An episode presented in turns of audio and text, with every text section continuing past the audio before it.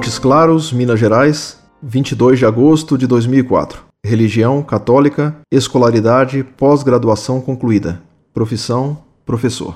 Caríssimos, no exercício do magistério sou às vezes interpelado e contestado por protestantes das mais diversas denominações. Acabei descobrindo que, em síntese, apenas duas questões afastam as pessoas mais simplórias do catolicismo.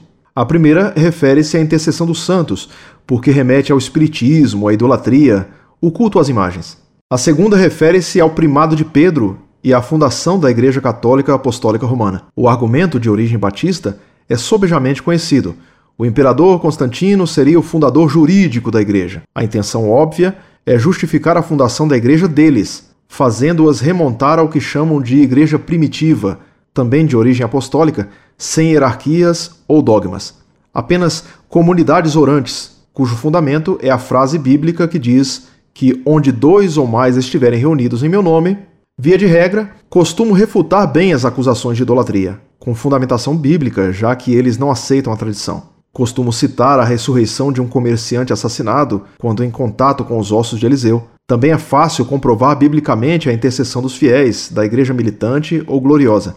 A intercessão se dá com Cristo, por Cristo e em Cristo, como se depreende das cartas de São Paulo. Há aproximadamente uma semana debati com dois neopentecostalistas, utilizando os argumentos supracitados, além daquela passagem bíblica: Ainda hoje estarás comigo no paraíso. Não foi suficiente porque refutaram-me dizendo que o hoje de Deus é atemporal, já que Deus também o é. Citaram-me também a parábola do pobre Lázaro e do rico Epulão. Abre aspas, é impossível que um de nós vá aí atender-te ao sedento, como também é impossível a um de vós vir até aqui, porque há um abismo entre nós. Fecha aspas. Assim, mesmo que São Dimas tenha ido para o céu, de forma alguma poderia comunicar-se conosco, ainda que não estejamos no inferno. Em resumo, gostaria de merecer dos senhores o obsequio de descobrirem, de preferência no Novo Testamento, argumentos que comprovem que os santos já gozam efetivamente da glória de Cristo. Em outras palavras, que não será preciso esperar no limbo até o juízo final para desfrutarmos da visão beatífica. Outro sim, gostaria de ter acesso a documentos históricos que provem a transmissão do poder papal de São Pedro para São Lino, deste para Santo Anacleto, deste último para São Clemente I e assim a todos os papas pré-constantinopolitanos. Se for trabalhoso meu pedido, peço indicar-me outras fontes, já que não sou biblista nem exegeta. Por último, uma sugestão. Concentrem o seu esforço apologético nos pontos citados por mim. Digo isso como humilde sugestão apenas, extraída da minha vivência e não da força dos estudos e títulos acadêmicos, já que não os possuo. Em Jesus e Maria, despeço-me.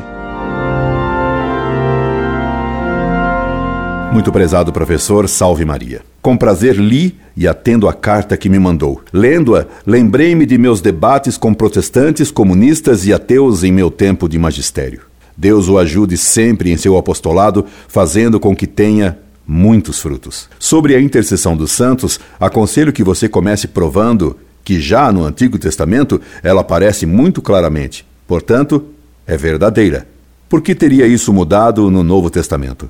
Para provar que os santos zelam e intercedem pelos vivos, você argumentou muito bem citando o caso dos ossos de Eliseu, que ressuscitaram um morto. Quarto livro dos Reis, capítulo 13, versículo 21. Poder-se-iam citar outras passagens ainda. Lembre-lhe antes de tudo que Deus se dizia o Deus de Abraão, Isaque e Jacó, o Deus dos vivos, quando eles já estavam mortos. Lembra-te de Abraão, de Isaque e de Israel, teus servos, a quem por ti mesmo juraste. Êxodo, capítulo 32, versículo 11. No livro de Jó, se lê que Deus disse aos amigos de Jó que o recriminavam injustamente: Tomai, pois, sete touros e sete carneiros, ide ao meu servo Jó, e oferecei um holocausto por vós, e o meu servo Jó orará por vós, admitirei propício a sua intercessão, para que não se vos impute essa estultícia. Jó capítulo 42, versículo 8. Portanto, Deus colocou Jó como intermediário entre ele e os amigos de Jó. Outro exemplo é o de Abraão, que intercedeu por Sodoma, e Deus aceitou a sua intercessão. Gênesis, capítulo 18, versículos de 26 a 32. Também Ló intercedeu por Segor. Gênesis, capítulo 19, versículo 21. E o próprio Deus disse a Abimeleque: Agora, pois, entrega a mulher a seu marido, porque ele, Abraão, é profeta, e rogará por ti, e tu viverás. Gênesis capítulo 20, versículo 7. Portanto, Deus anuncia que Abraão será intercessor por Abimeleque e que Deus, por isso, o atenderá. E no livro dos Números, se lê que Moisés intercedeu pelo povo e que Deus o atende. Entretanto, levantando-se uma murmuração do povo contra o Senhor, como de quem se queixava de fadiga, o Senhor, tendo ouvido isso, irou-se. E o fogo do Senhor, aceso contra eles, devorou uma extremidade do acampamento. O povo, tendo chamado Moisés, Moisés orou ao Senhor e o fogo extinguiu-se. Números capítulo 11, versículos de 1 a 3. E quando Israel combatia, se Moisés intercedia pelo povo, Deus dava a vitória às armas de Israel. E quando Moisés tinha as mãos levantadas, Israel vencia. Mas, se as abaixava um pouco, Amaleque levava vantagem. Êxodo, capítulo 17, versículo 11. No Novo Testamento, você poderá ler que os dois primeiros milagres de Cristo foram feitos a rogo de Nossa Senhora, por intercessão da Virgem Maria. No primeiro milagre de Cristo, na ordem da graça, foi o perdão do pecado original em João Batista, antes que ele nascesse. Quando a Virgem Maria, logo depois da encarnação de Cristo, foi visitar sua prima Santa Isabel, foi só ouvir a voz de Maria para que fosse feito um milagre em São João Batista, no seio de Santa Isabel. Aconteceu que, Apenas Isabel ouviu a saudação de Maria, o menino saltou em seu ventre e Isabel ficou cheia do Espírito Santo. Exclamou ela em alta voz e disse: Bendita és tu entre as mulheres, e bendito é o fruto de teu ventre. Donde me vem a mim esta dita, que a mãe do meu Senhor venha ter comigo? Lucas capítulo 1, versículos de 41 a 44. E o primeiro milagre de Cristo, na ordem natural, foi a transformação da água em vinho em Caná da Galileia, milagre que ele fez a pedido da Virgem Maria. João, capítulo 2, versículos de 1 a 10. Deus faz assim porque quer que nos amemos mutuamente por amor de Deus e peçamos e intercedamos uns pelos outros as graças de que temos necessidades.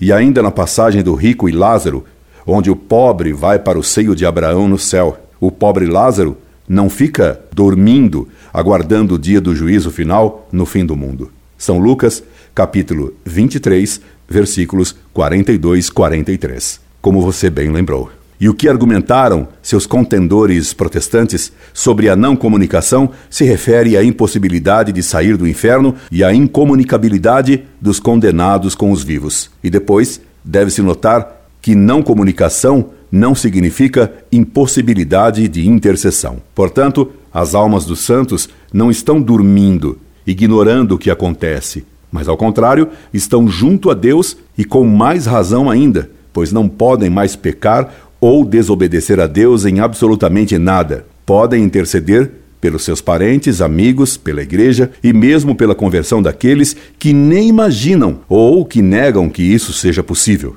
Quanto ao hoje, que Cristo disse ao bom ladrão, de fato, ele significa a eternidade, o dia que não cessa, o hoje eterno. Mas então aquele ainda hoje estarás comigo no paraíso significava que o bom ladrão iria ao céu com Cristo, gozando desde então a felicidade eterna e não aguardando por essa felicidade dormindo até o final dos tempos. Se São Paulo constantemente pedia a oração dos fiéis uns pelos outros e até por ele, como ao morrer se passa para o hoje eterno, que não é um estado de zumbinismo, e sim o seio de Abraão, o céu.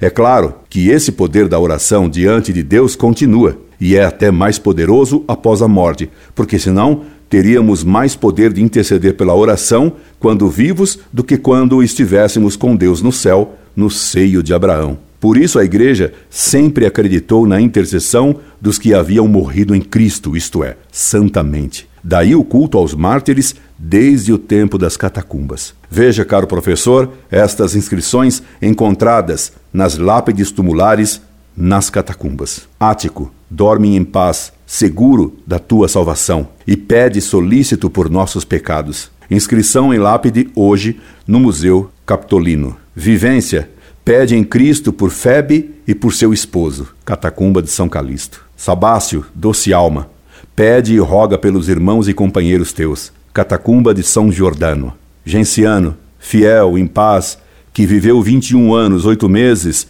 e 16 dias, que em tuas orações rogues por nós, porque te sabemos em Cristo. Lápide encontrada na Via Salária. E veja, professor, esta outra inscrição como mostra a crença dos cristãos primitivos no purgatório. Ó Cristo, tem presentes a Marcelino, pecador, e a Jovino, que sempre vivais em Deus. Cemitério de São Pedro.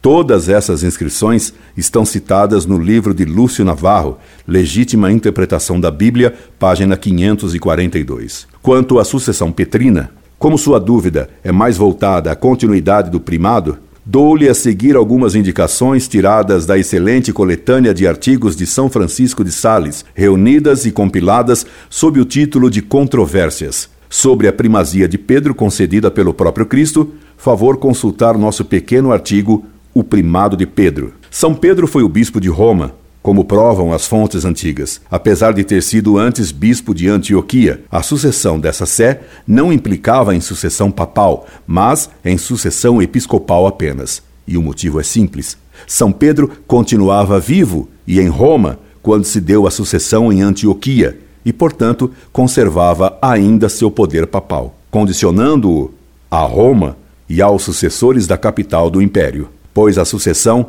deve se dar para que o poder papal continue guiando a Igreja. O poder papal não é pessoal, mas é exercido por aquele que legitimamente sucede São Pedro, que por sua vez recebeu o poder do próprio Cristo. Como dissemos então, Pedro se encontrava em Roma, exercendo seu poder papal, quando com sua morte se deu a necessidade de sucessão. Assim nos refere Santo Irineu. Para a maior e mais antiga, a mais famosa igreja, fundada pelos dois mais gloriosos apóstolos, Pedro e Paulo, e depois os bem-aventurados apóstolos, portanto, fundando e instituindo a igreja, entregaram a Lino o cargo de administrá-la como bispo. A este sucedeu Anacleto.